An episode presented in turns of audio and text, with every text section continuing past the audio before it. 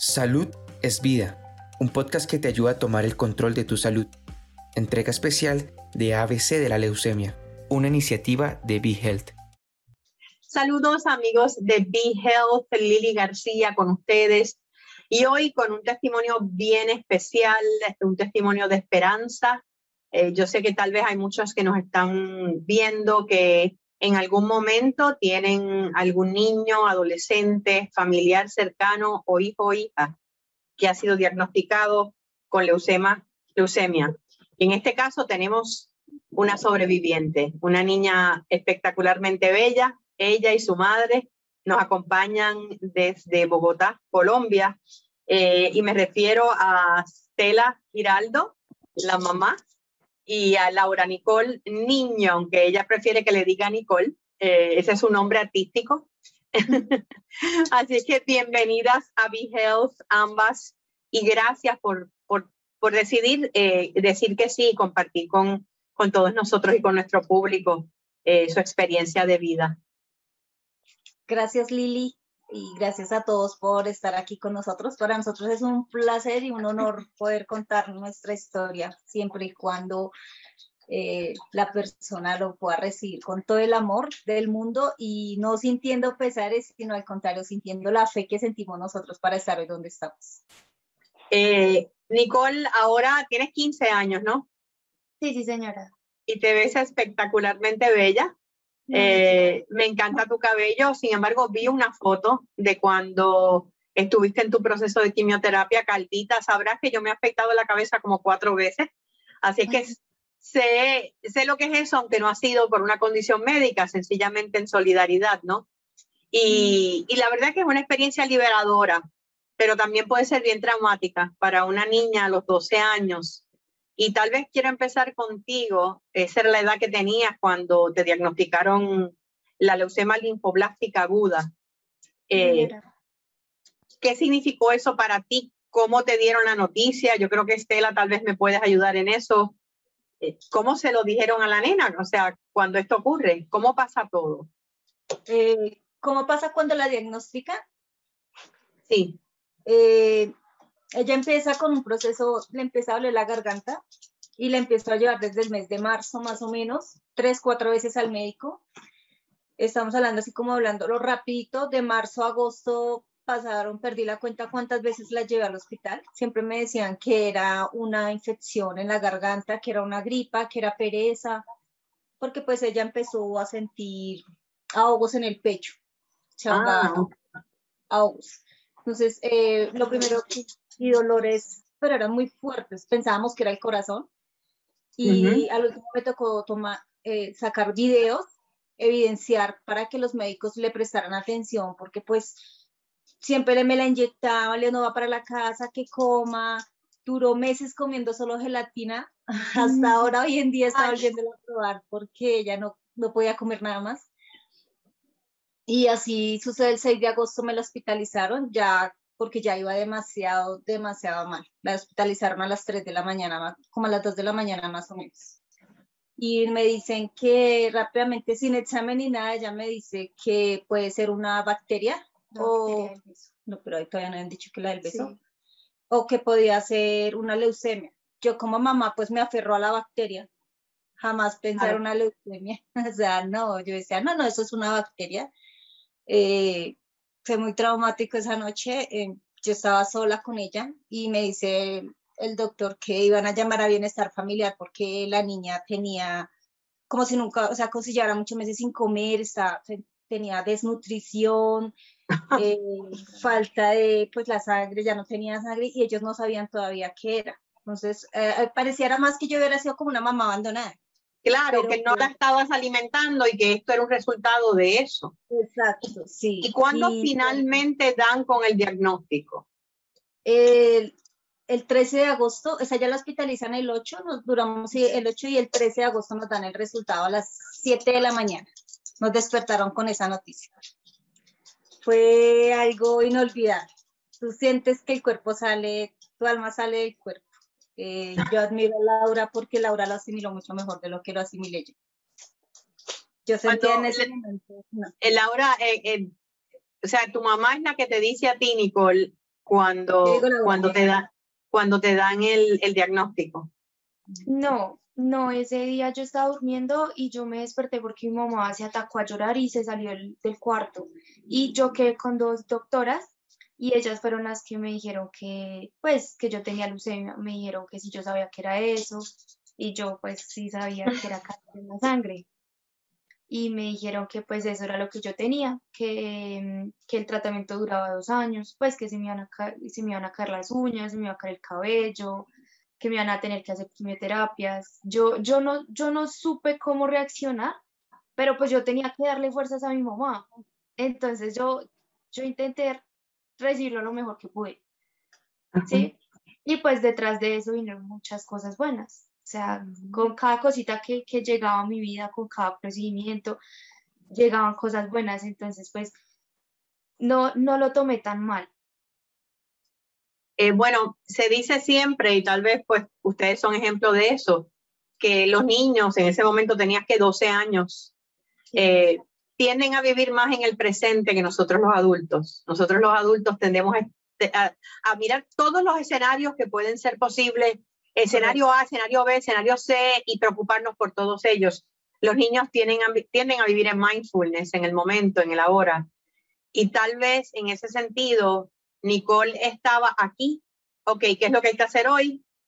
Eh, ¿Qué es lo que me toca hoy? Versus mamá que estaba pensando en todos los posibles escenarios.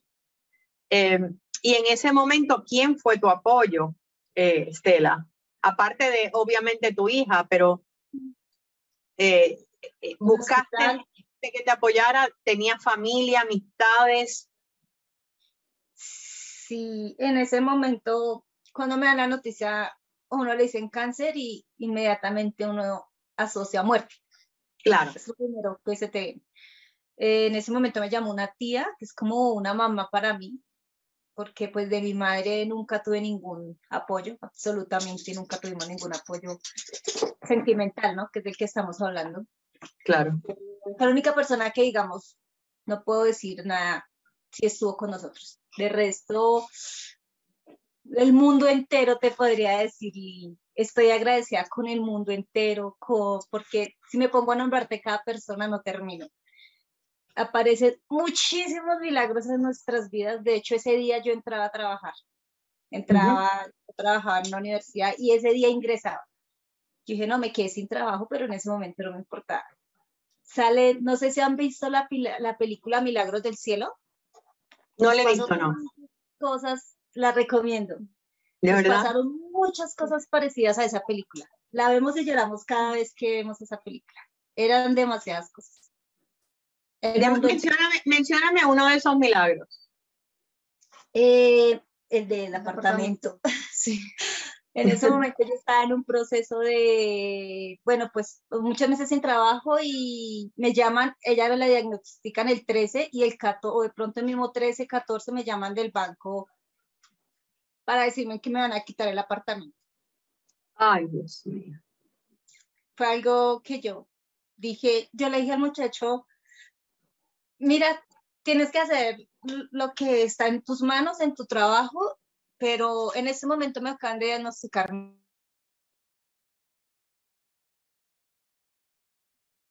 y pasó más o menos un año y medio donde, no, como un año, no, de pronto menos, no sé, pierdo como la noción del tiempo en muchas cosas. Cuando yo reacciono que el apartamento otra vez y me voy al banco y resulta que yo no aparezco en ninguna base de datos, no estoy, no se sabe qué pasó con mi caso, no sé. ¿Y, no se habían vuelto a comunicar contigo después de esa llamada? No, yo pienso que esa persona me escuchó tan mal no sé qué movimiento hizo en el banco. El caso es que cuando yo volví al banco, que fue, ella la diagnosticaron en el 2018 y yo volví al banco como en enero del 2019 más o menos, a negociar, a mirar qué podía hacer, pues porque no quería quedarnos en el apartamento, lo único que tenemos. Y el banco, los dos donde me envían me dicen que no, es que no aparece nada, que bueno, buscan por allá hasta que encuentran y logró negociar el apartamento. Se había estancado todo ese es como el mayor milagro así. Además de que Qué maravilloso. Ves que hay seres buenos en todas partes. Posiblemente ese muchacho en ese banco eh, de alguna forma movió los muñequitos, como decimos, para, que, para que esa deuda no fuera una responsabilidad inmediata. Totalmente, sí, esa fue como el mayor, fue no haber perdido mi apartamento. vamos, a hablar, vamos a hablar un poquito, Nicole, de, del tratamiento y cómo fue tu proceso, porque, ¿verdad? Los 12 años, pues uno ya se cree grande y el look y la imagen y se ve que tú eres una niña muy fashion, veo tus uñas. Eh, ¿Cómo fue ese impacto al principio y, y, cómo fue el apoyo de tus amiguitas eh, y amiguitos, si es que hubo, de la escuela? Sí, sí, pues en, en el colegio en el que yo estaba me querían mucho los profesores y mis compañeros y ellos fueron un gran apoyo porque pues no me podían ir a visitar al hospital, pero me mandaban videos, me, me mandaban mensajes, cartas y pues eso me daba mucho, con mucho ánimo a seguir adelante. Y del tratamiento, pues yo recuerdo que la primera quimio que me, que me pusieron me dijo que me iba a, como dar mucho desaliento, sí, mucho sueño, o posiblemente me daban ganas de vomitar. Y no, nada de eso me dio, todo eso le dio a mi mamá, porque nos explicaron que la radiación de la quimio le da pues, a, los, a los acompañantes y mi mamá estuvo todo el día ahí conmigo. Entonces, eh, pues todos los síntomas que se supone que me debían dar a mí, se, se le dijo a mi mamá. Le, le dieron a mami. Sí. sí. Pero sí se te, eventualmente se te cayó el cabello. Sí, en el primer mes tuve que estar hospitalizada y fue con varias quimios. Y salí del hospital y a los dos días tenía que volver a, la clínica para ambulatorias, para iba, me ponían la quimio y volvía a la casa. Y al otro día iba, me ponían la quimio y volvía a la casa. Pero al segundo día que tenía que volver a la clínica, me dio apendicitis y yo no podía caminar, se me inflamó el estómago, parecía embarazada, con eso te digo todo. Yo yo no recuerdo mucho de ese día porque yo creo que yo me despertaba y del dolor me volvía a desmayar, ¿sí? Y duraba un tiempo así dormida y me volvía a despertar y del dolor otra vez me desmayaba. O yo no sé si era que me ponían medicamentos, la verdad no sé, pero no, recuerdo que todo el día me la pasé dormida. No comí nada en todo el día y me hospitalizaron. O sea que en medio de un tratamiento de quimio por leucemia, te da un ataque de apendicitis y me imagino que tuvieron que operarte, obviamente, y removerte el apéndice, ¿no? Me tuvieron desde las 5 de la mañana, 6 de la mañana, eh, con solo antibióticos para calmar el dolor. Y hasta las 9 de la noche me pudieron operar. No le podían dar nada más. De hecho, fue una de las tantas veces, de las tres veces, que por poco se nos va. Pues porque eh, me hacían, me intentaban mirar sí, sí era apendicitis, pero el estómago estaba tan inflamado y tenía tanto aire adentro que no se dejaba ver nada. Entonces, podían operar saber si era apendicitis o si era otra cosa. Entonces, hasta las nueve de la noche que dijeron, no, ya, o sea, no, no la podemos dejar ahí sufriendo, tenemos que operarla así, ¿sí? Entonces me pasaron, me tuvieron que meter una cámara para mirar si sí era apendicitis y resulta que sí, entonces me lo sacaron y ya al otro día amanecí mucho mejor y pues Ahora, ahora mismo estamos hablando ya poco más de tres años, ¿verdad? Del diagnóstico. Eh, eh, voy a empezar por, por mami, ¿verdad? Por Stella. Eh, ¿Qué has aprendido sobre ti, sobre ella, que tal vez no lo sabías hace tres años atrás? Aprendí a ser más tranquila, a amar la vida, a afrontar las cosas con berraquera, como decimos los colombianos. Eh, Laura ha sido mi, mi profesora, mi maestra. O sea, mi, eh, medio, era chistoso, pero ha sido como mi mamá. Ha sido como no, te lo creo, te lo creo, porque tiene una madurez que es mucho, mucho más adelantada de sus años, ¿no? Cada vez que ella entraba, como te contaba, digamos, lo del apendicitis, que imagínate, sale de hospitalización de un mes, la traigo un día a la casa y al otro día otra vez de urgencia la sacamos alzada, gritando el dolor. Y el médico me dice, mamá, vamos a hacer este procedimiento, no, sabemos qué pueda pasar. Sí. Que te digan así, no sabemos si la vas a volver a ver viva o no, es algo desgarrado. Porque, pero ya, tranquila, ma, tranquila, en medio de su dolor me decía, no te preocupes, ahí vamos a estar, ella siempre, mi, mi maestra.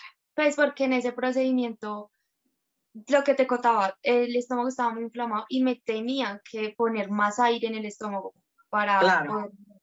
Entonces en eso decían que al meter tanto aire los órganos se podían como juntar mucho Contraer. Ajá, y me podía dar un, un Ujú. O podía, podía, tenía que tener muchas reservas de sangre. Sí, o sea, me podía dar de todo en esa cirugía y resulta que no, que me fue muy bien. O sea, en esa cirugía me dijeron que yo me podía ir, que, Claro. que me le dijeron a mi mamá, despídase ella porque es posible que sea la última vez que la vea. Mm. Tú has vivido eh, más en, en Nicole en tres años que lo que muchas personas viven en una vida entera ya habiendo atravesado este proceso tan difícil. Todavía no estás lo que llaman en remisión, ¿verdad? Eh, te falta Sí, dos años. dos años más, pero estás bien. ¿Cómo te sientes hoy? ¿Y qué has descubierto tú de ti que tal vez no sabías?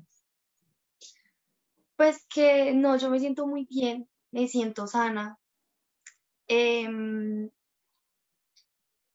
yo aprendí que una niña, de hecho, que ya, pues ya falleció, ella me dejó una gran enseñanza antes de irse y lo que aprendí fue que a mí en esa edad, pues uno lo que piensa es mi cabello, mi, mi, mi carita, mi, mi forma de vestir. A mí me dio muy duro mi cambio de imagen y ella me enseñó que, pues que uno, uno puede ser muy lindo sin necesidad de tener un cabello largo o sin necesidad de tener cabello, ¿sí? Y yo, yo ya se lo agradezco mucho porque ella me enseñó eso, lo que te digo, que la belleza no está en el cabello, que en el físico, sí. Y, y, Sí, y correcto. esa, esa amiguita que desarrollaste fue a través de los tratamientos. Yo ya la conocí un día que yo estaba en quimios y ella llegó porque mm, ya se le había acabado el oxígeno de la bala. Entonces tuvo que ir a la clínica para que le dieran más oxígeno. Ajá. Ese día yo la conocí, ya estaba a nada de irme, de salir de la clínica, y yo fui al baño un momentico y mamá empezó a hablar con ella, y luego yo regresé, y ella me dijo todo eso, me dijo que, que nosotros somos hermosas sin cabello, o sea, que la belleza no está en el físico, sí, que somos unas, unas guerreras. O sea, que te encontraste con esa gran maestra que ahora está en el cielo, pero que en ese momento eh, te dijo las palabras que tú necesitabas escuchar. Sí, antes de que, de que ella me dijera eso, yo no me podía ni mirar al espejo. O sea, no. Yo apenas, mi mamá era la única que, que sabía cómo era yo sin cabello. Ni siquiera yo sabía, yo no me podía mirar al espejo. De verdad. Yo entraba a bañar y hasta que no estuviera dentro de la ducha no me quitaba el gorro. No podía verme sin cabello. Me sentía horrible. Y yo, yo hablé con ella y yo todavía no, o sea, todavía no sentía la fuerza para, para mostrarle al mundo cómo, cómo era en ese momento. Y una noche, un enfermero de la clínica nos contó que pues lamentablemente ella ya, pues ya no estaba en este mundo, ¿sí? Y yo dije, no, ya hasta acá, hasta acá con mis gorros, a mí, ¿qué me interesa que el mundo me vea calva? Ya no más. Y me quité el gorro y el que me quisiera ver sin cabello, el que me quisiera juzgar, el que me quisiera felicitar, ahí. Pero yo no volví a usar gorro. Con esa, con esa carita tan espectacular y bella que tú tienes, con o sin cabello, ¿qué importa? Pero sí tienes razón. Eh, el cabello, pues, especialmente para nosotras las mujeres, es el, es el rostro, es el marco del, del, del rostro y pensamos que es lo único que nos hace bellas cuando ahora nos damos cuenta que no, se pierde el cabello, pero tú ganaste salud en el proceso, el tratamiento funcionó, estás bien, estás ahora mismo en algún tratamiento, tienes que tomar algo, alguna pastilla, tienes nada. No, nada. Por el momento nada y esperando eh, cada cuánto tiempo eh, tienes que volver a, hacer tus chequeos. Eh, cada dos o tres meses tengo que ir a la clínica para que me hagan exámenes y para que me Ujú. revisen y miren que todo siga bien, que no, que no haya nada raro. La última pasta de quimio la acaba el día que cumple los 15 años. Los 15 años. O La sea que estás a punto de cumplir los 16. Sí. estamos. Muchas felicidades y que, y que tengas una fiesta feliz.